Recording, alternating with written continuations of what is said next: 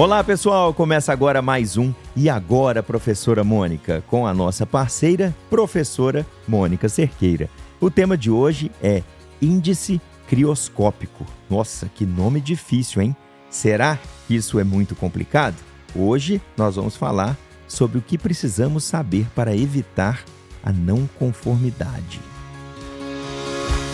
A professora Mônica já está aqui com a gente por telefone e vai comentar sobre o índice crioscópico do leite e o que precisamos fazer para que a qualidade esteja dentro do tudo nos conformes. Fique com a gente e acompanhe este novo episódio do CCPR Cast, porque essa prosa é muito séria. Olá, professora Mônica. É um prazer falar mais uma vez com você. Tudo bem? Olá, Edu. Prazer é todo meu. Tudo bem aqui? Como você está? Hoje vamos conversar sobre o índice crioscópico, ou também conhecido ponto de congelamento do leite, que é uma prova de precisão que nos indica a temperatura que o leite congela. Interessante, professora, porque agora eu acabo de adicionar mais uma palavra ao meu vocabulário. E eu queria saber, o leite congela a zero grau igual a água, professora? Não, Edu, você estava indo até bem, mas não, é, não congela a zero grau, não. O leite congela em temperatura entre menos 0,512 graus Celsius e menos 0,536 graus Celsius, o que numa outra escala chamada Hortwert equivale a menos 0,530 graus Hortwert e menos 0,555 graus Hortwert. Nome difícil esse, né, Edu? Mas você vai ver que a coisa não é muito complicada, não. Edu, os constituintes do leite afetam esse índice crioscópico. A lactose é o principal constituinte que altera a crioscopia, sendo responsável por 55%. Os sais, como cloretos, correspondem a 25%, e outros a 20%. Do ponto de vista prático, é importante saber que quando ocorre a adição de água ao leite, a crioscopia aumenta, ou seja, aproxima do ponto de congelamento da água, que é de 0 graus Celsius. Quando, no entanto, a adição de reconstituinte, densidades e solutos, a crioscopia diminui, ou seja, afasta do ponto de congelamento. Deu para entender? Quer dizer que o índice crioscópico é um parâmetro que nos diz se houve adição de água ao leite. É isso mesmo, professora? É seguro eu pensar assim? Sim, Edu, você está certo e é seguro. Ela é considerada uma prova de precisão. E quando falamos de adição de água, temos que lembrar que isso pode ocorrer por várias razões e que as principais estão relacionadas a presença acidental de água no leite ou presença intencional, que aí sim configura fraude. Segundo a legislação internacional e brasileira, o índice crioscópico tem que estar dentro dos valores legais. Significa que ele tem que atender os padrões descritos anteriormente. É importante destacar que todo leite captado pelas indústrias tem que ser analisado para verificação do índice crioscópico.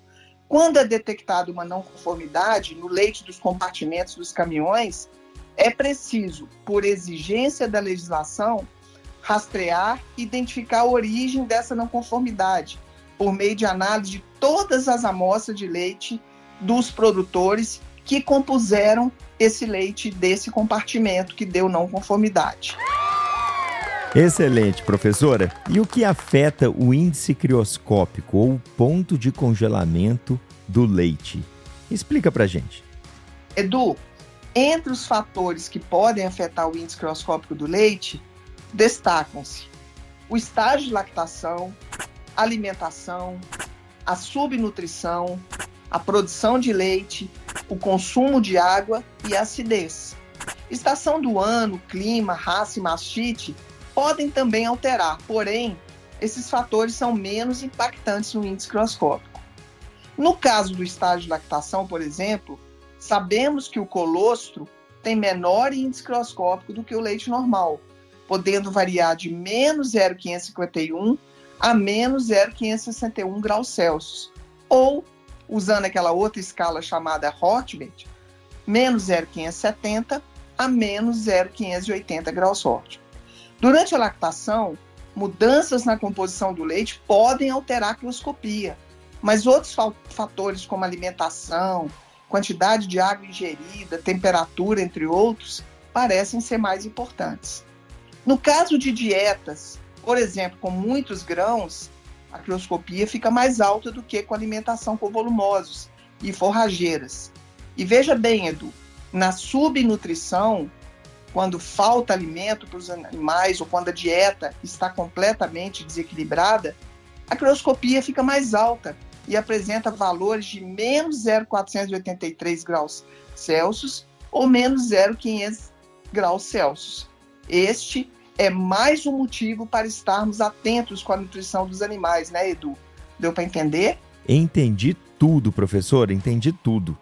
E eu queria saber como que a produção de leite o consumo de água pelos animais e a acidez podem também afetar o índice crioscópico. Edu, raças mais especializadas e com alta produção de leite podem produzir leite com índice crioscópico mais alto e por isso temos que estar atentos para que o leite esteja conforme. No caso de restrição ao consumo de água, a crioscopia fica mais alta. É preciso cuidado ao interpretar resultados de rebanhos com acesso restrito ao consumo de água ou em períodos de seca, porque a crioscopia pode estar mais altas e isso pode não configurar fraude. Por isso também, Edu, temos que disponibilizar água em quantidade e qualidade suficiente para o consumo dos animais. É fundamental e às vezes este é um problema que não é percebido nas fazendas. Em relação à acidez, como você me perguntou, quando ela está mais elevada, a crioscopia fica mais baixa, ou seja, afastando de zero, que é o ponto de congelamento da água devido à maior quantidade de partículas dissolvidas. É verdade, professor. Às vezes estamos tão envolvidos na atividade que esquecemos de avaliar se a água fornecida aos animais está com qualidade e quantidade adequada. Pois é. Sabe, Edu, é importante destacar que a alteração na crioscopia do leite por razões acidentais, como falhas na drenagem do equipamento de ordenha do tanque refrigerador e até mesmo imersão das teteiras entre uma vaca e outra, pode ocorrer por incorporação de água no sistema. E isso é um problema. Na verdade, não é, não é fraude, mas veja bem, é uma não conformidade. Esse comentário é muito útil para nós produtores, né, professora? E quais são os pontos e as medidas para evitar essa incorporação acidental de água ao leite e a crioscopia mais alta? Para facilitar o entendimento, eu vou explicar da seguinte forma: antes da ordenha, precisamos drenar todas as partes do circuito e acessórios para garantir que não tenha água no circuito. Durante a ordenha, nós temos que secar cuidadosamente os tetos, quando for preciso lavá-los em função de barro e outras sujidades, e não lavar o Uber, apenas os tetos.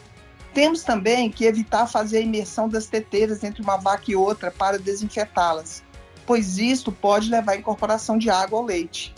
Depois da ordenha, nós precisamos garantir que todo o leite proveniente do sistema seja drenado e também verificar se o mesmo está totalmente seco.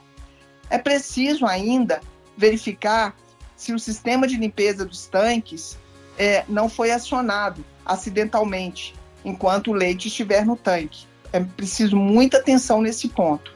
E também é necessário drenar o leite totalmente do tanque após a limpeza do mesmo. Ficou confuso ou não, Edu? Não, professora, ficou fácil de entender. Eu acho que não tem muito mistério e esse é um problema gravíssimo que, de maneira simples, é possível evitar. Essa incorporação acidental de água no equipamento de ordenha ou no tanque refrigerador pode alterar a qualidade do leite e causar enormes prejuízos. Exatamente, Edu. Por isso, recomendamos que sempre sejam verificadas na propriedade se todas as práticas estão sendo realizadas de forma adequada. O objetivo dessa prosa de hoje é alertar para alteração da crioscopia por falha, uma vez que, mesmo por acidente, acaba configurando também como uma não conformidade. leite dentro do tudo nos conformes é a meta a ser alcançada, né, Edu? Exatamente. E as informações que trocamos aqui hoje nessa conversa são importantíssimas para que você mantenha o seu leite dentro do tudo nos conformes. Então, fique atento, produtor, e avalie sempre o manejo de sua fazenda. Caso você receba um resultado de crioscopia que venha a te mostrar algum problema que você possa ter na sua fazenda, averigue todos os processos. Às vezes a solução está muito simples para você ficar dentro do tudo nos conformes. É muito importante avaliar todos estes pontos que nós conversamos hoje. E por hoje é isso. Tome nota de tudo que falamos aqui. Agradeço mais uma vez a professora Mônica por trazer tanto conhecimento para todos nós produtores de leite e agradeço você por ter acompanhado até aqui o nosso podcast. E lembre-se, siga o CCPRcast e fique com tudo nos conformes. Até a próxima, professora! Até a próxima, Edu!